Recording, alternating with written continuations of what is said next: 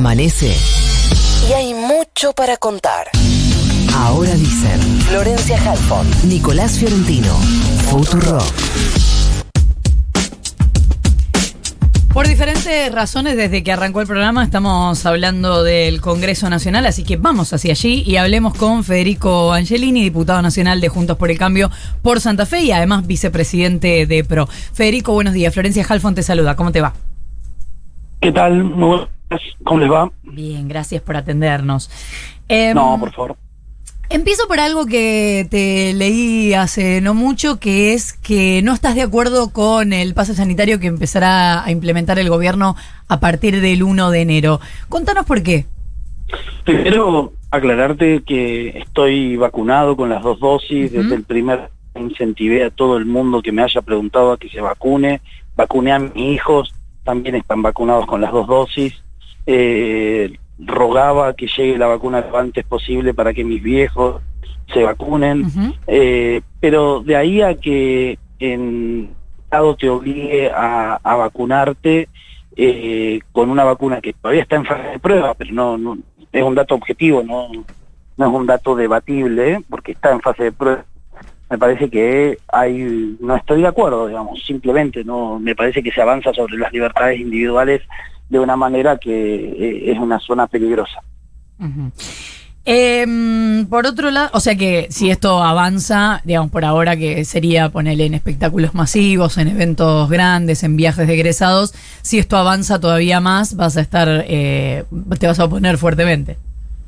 Sí, además es un yo siento, y puedo, a ver, me parece que es un tema para súper debatirlo, ¿no? O sea, no creo que haya una verdad absoluta, eh, me parece que es un camino que se inicia que me recuerda ciertos errores que se han hecho y que no han dado resultado, porque los datos al final del día ven que el resultado en términos sanitarios, económicos, educativos y demás, no fueron las restricciones eh, que se tomaron el mejor de, la, de las recetas. Ahora, dicho esto, también eh, te digo que me parece que el mejor ámbito para dar estos debates también debería ser el Congreso de la Nación y no un decreto, porque, insisto, ¿no? Eh, me parece que si el gobierno quiere avanzar sobre esto, eh, ir a la búsqueda de consensos, me parece que también sería una algo mucho más interesante y mucho más fuerte que haya acuerdos en las fuerzas políticas y que tenga fuerza de ley y no de un decreto. Último que te digo sobre esto porque hay mucho para conversar, pero viste que en Tucumán desde que se implementó ya hay más gente que se anotó para la vacunación y además es algo que está ocurriendo en distintos lugares del mundo de una forma mucho más fuerte, ¿no? Para no, no dejan entrar a bares, restaurantes y demás, cuando en la Argentina no tenemos tampoco un porcentaje tan grande de gente que no está vacunada. Claro, a mí me parece que nuestro país tiene que aprovechar esa cultura pro vacuna que hay y, siendo yo pro vacuna, ¿no? O sea, digo, eh, me parece que el gobierno o el Estado todavía tiene un margen para seguir eh, avanzando en el incentivo y en la persuasión para que los argentinos se vayan a vacunar. Acordémonos que lamentablemente por, por el nivel de vulnerabilidad que hay en distintos sectores de nuestro país, muchos de los que no están vacunados también es por una una imposibilidad o, falta de acceso a la información. Eh, a ver, digo, hay sectores con distintas creencias, eh, hay sectores que no tienen acceso, como dije antes, a información y demás, y que por eso no se han vacunado. Me parece que todavía hay un trayecto para recorrer en ese, eh, en ese sentido. Decías, Federico, que no van a dar quórum para sesionar, para apoyar tampoco el tratamiento, le llamabas express del presupuesto 2022. ¿No te preocupa que el gobierno no tenga aprobado el presupuesto? No, a ver, ahí me, me, titularon ponerle cambiando algunas cosas que dije. yo lo que planteé fundamentalmente es que el debate se debe dar eh, sin tantas restricciones de empezar el lunes a las una de la tarde y que sí o sí el jueves se tenga que eh, avanzar en la, eh, en la sesión. Y que si no es el jueves, no hay presupuesto y vamos con presupuesto conducido, reconducido, como tiene en realidad en el fondo la intención del gobierno para tener discrecionalidad en los, en los recursos y hacer de las partidas lo que quiera. Pero, digo, me parece que estamos hablando del presupuesto. Se empezó a debatir en el día de ayer. El jueves ya hay sí o sí necesidad de aprobarlo. O sea, no es que este proyecto de debate de presupuesto se viene tratando hace dos semanas, tres semanas, y que, bueno, la oposición sigue dando vuelta. Lo único que pedimos es que no sucedan cosas como sucedieron ayer, que te cortan el micrófono, que si te extendés en las preguntas te, también te limitan la palabra. Digo, ¿por qué tanta celeridad? Mm, entiendo que algunos a lo mejor no quieran ir a sesionar en enero, pero si hay que sesionar en enero para aprobar el presupuesto, ¿qué problema hay? Digo, me parece que el gobierno eh, no puede eh, digamos, y más después del mensaje de las urnas del 14 de noviembre, no quiere, no puede estar poniéndote siempre, eh, digamos, llevándote a los empujones como, como estaba acostumbrado en el Congreso de la Nación. Hoy la composición del Congreso cambió y eh, me parece que los acuerdos y los consensos tienen que, y el respeto por el debate, tienen que tener una prioridad que a lo mejor antes, lamentablemente, no la tenía. ¿Qué tal, Federico? Nico Fiorentino te saluda. ¿Cómo estás? ¿Qué tal, Nico? ¿Cómo estás? Eh, lo que ocurre ahí es que si el, si el presupuesto se hubiese eh, tratado antes, probablemente lo hubiese eh, aprobado la composición anterior de la Cámara. No hubiesen hecho, ya sé que estamos con diario del lunes, ¿no? Pero no hubiesen hecho un planteo por el contrario de Juntos por el Cambio de por qué la composición del Congreso anterior aprobaría un presupuesto que va a ser para la segunda mitad del mandato de Alberto Fernández. Pero por eso te digo que eh, se podría haber iniciado el debate, no digo que se haya iniciado, que se haya aprobado en la anterior, digamos, en, la composición anterior. Y además, insisto en algo, ¿por qué no podemos ir al miércoles de la semana que viene? en vez del jueves de esta semana? ¿Por qué no podemos hacer eh, debate lunes, martes, miércoles, jueves, viernes, lunes, martes y, el miércoles aprobar el presupuesto? Digo, eh, o digamos, me voy más, porque no podemos hacerlo 2, 3, 4, 5 de, enero. ¿Cuál es el problema? ¿Cuál es el apuro? Es el presupuesto, es una de las partes fundamentales. A ver, el propio Alberto Fernández dijo que el presupuesto es el plan económico. Cuando nosotros le planteamos, che, ¿cuál es tu plan económico? El presupuesto. Bueno, entonces, ¿te parece que en tres días hay que debatirlo y aprobarlo? Y si no somos los, los que ponemos palos en la rueda, yo soy de los que cree, y esto a lo largo de que he sido legislador, tanto en Santa Fe como diputado provincial y en, como diputado nacional, siempre he dado quórum para los, los proyectos de presupuesto, porque creo que son una herramienta de gestión. Después puedo votar en contra, porque no estoy, puedo estar a favor, como en muchas cosas no estoy a favor de este proyecto de presupuesto. Ahora, digamos, de ahí a no dar quórum, yo creo que en el presupuesto no está bien, en general.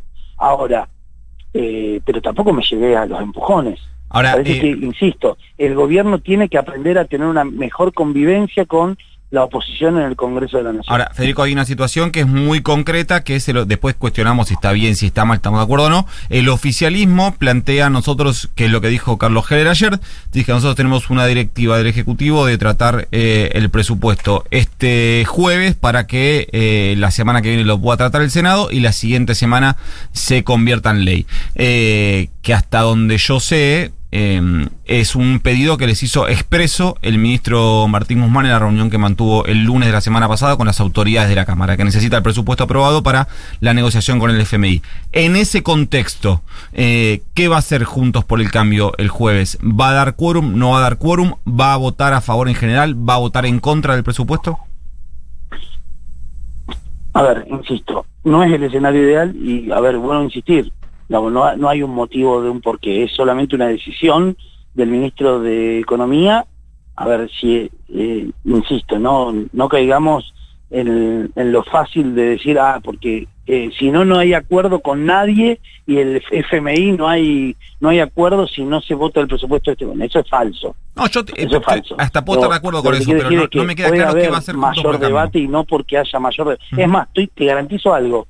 Si hay más debate y hay más acuerdos, te garantizo que cualquier acuerdo con el fondo es mucho más factible, porque hay mayores acuerdos políticos de lo, de lo que existen hoy. O sea, digo, a lo que voy es que eh, eso es una eh, es una declaración de Heller media eh, para para justificar esta obsesión de sacar el presupuesto el día jueves. Insisto, no está, por lo menos mi voluntad, y yo es lo que voy a plantear ahora en la reunión de bloque, es que nosotros tenemos que eh, extender el debate, o sea, llevar el debate hasta donde nosotros veamos que sea necesario y que eh, podamos zanjar nuestras dudas, o sea, vos para estemos a favor o en contra. Perdón, Federico, para que quede eh, claro, vos vas a hoy a reunión de bloque y vos vas a llevar la propuesta de eh, no aceptar la propuesta del oficialismo de sesionar esta semana, sino extender todavía más el debate. Esa va a ser tu propuesta. Nosotros vamos a llevar de extender hasta donde sea haga falta el debate y después sí dar el quórum necesario, aunque después no se vota a favor, digamos. Yo creo, insisto, no, eh, no está bueno no dar quórum en el presupuesto eh, que es una herramienta de gestión y que se tiene que hacer cargo el propio gobierno de esa herramienta. y si el jueves el Frente de Todos convoca la sesión y baja, eh, ustedes van a... Si baja, nosotros vamos a dar el debate, porque aparte, insisto, la mayoría la tiene el, Frente de Todos tiene mayoría en la Comisión de Presupuestos, o sea que no, no es una cuestión de una decisión nuestra, si lo que, insisto, a mí me parece que sería mucho más saludable para el país que los votos no sean 24 a 23, ¿entendés? Que, que la, la mayoría no sea 128 a 127, me parece que no es sano para el país eso, ¿entendés? me parece que estaría bueno, che, mira, si te, en algunos puntos estamos en desacuerdo, nos abstenemos en vez de votar en contra, eh, y, eso sale con mayor acuerdo. Pero eso es diálogo, es tratar de, de, de, cuando vos vas a un debate, eh, saber que algunas cosas tenés que ceder. Bueno, lamentablemente hoy el gobierno no quiere ceder en absolutamente nada. bueno, y ahí sí, ahí sí lo veo difícil, digamos, nada más. ¿Tienen identificado qué cosas del presupuesto no les gusta? Porque siento que hablamos mucho sobre el proceso, pero no sobre el contenido. Bueno, eh, primero, eh, hoy el presupuesto arranca diciendo que la inflación 2021 va a ser del 42%. No te estoy hablando de la estimación 2022, estoy hablando del, del, de lo que sucede hoy en el 2021. Hoy, hoy la inflación ya es del 48% y todavía falta computar eh, más información. O sea que ya está arrancando de una de, una de, una salida, de una largada errónea. Después habla de una inflación del 33%, que, a ver, desde que soy chiquito los gobiernos le erran en las previsiones, o sea que eso podría podríamos discutirlo, que, eh, pero sin lugar a dudas todas las consultoras privadas hablan de mínimo un 50% de inflación para el 2000. Son las mismas consultoras privadas igual que erran todos los años, ¿no? También. Está bien, está bien, también, pero bueno, a ver, por eso digo, eh, por eso te aclaré que todas las previsiones para los años siguientes generalmente son erradas. Ahora, lo que sí se está viendo es una aceleración de la inflación. Y además el propio gobierno dice, no sé si todo el gobierno, pero por lo menos eh, ha dejado trascender, que la idea es a partir de marzo avanzar en eh, suba de los servicios públicos. Digo, eh, y eso va a traer alguna reacción o alguna consecuencia inflacionaria. Habla también de un, de un dólar a 130 para diciembre del año que viene. Eh, eso trae aparejado una inflación que sí o sí va a pegar por arriba del 33% que prevé. Después, no está teniendo en cuenta la bola del ELIX de 4 billones de pesos de intereses a las ELIC. ¿Te acordás de esas que dijo Alberto Fernández que en vez de pagarle a los intereses a los bancos de las ELIC se las iba a pagar a los jubilados? Bueno, hoy se las está pagando a los bancos y eso eh, no está contemplado en el presupuesto, no está en ningún lado habla, yo lo que no estoy de acuerdo también es que eh, habla el ministro Guzmán de la reducción del déficit a partir del proceso inflacionario, de una eh, de mantener las cargas tributarias, y yo siento que la o de aumentar las cargas eh, tributarias porque habla de extender la emergencia económica que le permite el aumento de algunos tributos como por ejemplo las exportaciones y demás, yo siento que la Argentina necesita reducir la carga tributaria para que haya mayor nivel de actividad económica. esas son posiciones que ya, insisto, podemos discutir si estamos a favor o en contra. Igual, Federico, Eh, igual. Pero eso no limita que se, que se dé el tratamiento, digamos, ¿no? Sí. En habilitar en- el quórum. Durante el gobierno de Mauricio Macri se bajó la causa, la carga tributaria y también No, bajó la actividad no, económica. no, Las dos cosas pasaron. a ver,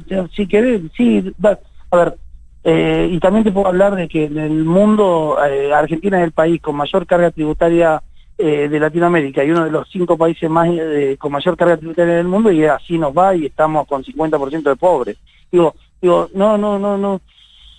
Los cambios no se hacen de un día para el otro. Lo que sí está claro es que la Argentina tiene un problema de eh, enorme cantidad de impuestos, que eso evita que, la, eh, que reciba inversiones y que no se pueda generar empleo genuino desde hace 10 años que el empleo privado no crezca. Digo, o sea, si querés entramos en un debate más profundo que tiene que, podamos eh, discutir no de los problemas de un gobierno de cuatro años, sino de hace 40 años que la Argentina tiene déficit fiscal, que no soluciona los problemas de inflación, que tiene una deuda ex- externa terrible, que tiene la carga tributaria que tiene, que es insostenible y que eh, tiene emisión monetaria eh, por encima de lo recomendado y que al final del camino todo eso termina generando el mayor de los problemas para los más vulnerables, que es la inflación. Federico, la última sobre el acuerdo con el FMI. ¿Coincidís con lo que dijo Cornejo hace unos días, que no van a votar a favor del acuerdo hasta que no se pronuncie claramente a favor Cristina Fernández?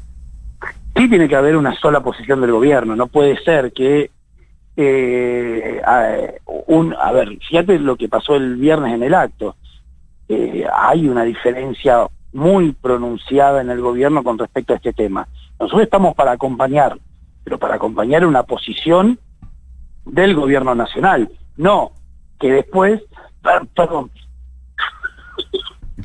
perdón, que no que después nos digan que por culpa nuestra las cosas no salieron bien. Digo, nosotros estamos dispuestos a acompañar, pero siempre y cuando haya una posición unificada por parte del gobierno nacional. Federico Angelini, diputado nacional de Juntos por el Cambio por Santa Fe, vicepresidente de PRO, muchísimas gracias por habernos atendido. Muchas gracias a ustedes, un saludo enorme. 20 minutos para las 9 de la mañana. El Gordo Spinetta. El Gordo Spinetta. El Gordo, Gordo, Gordo, Gordo Spinetta.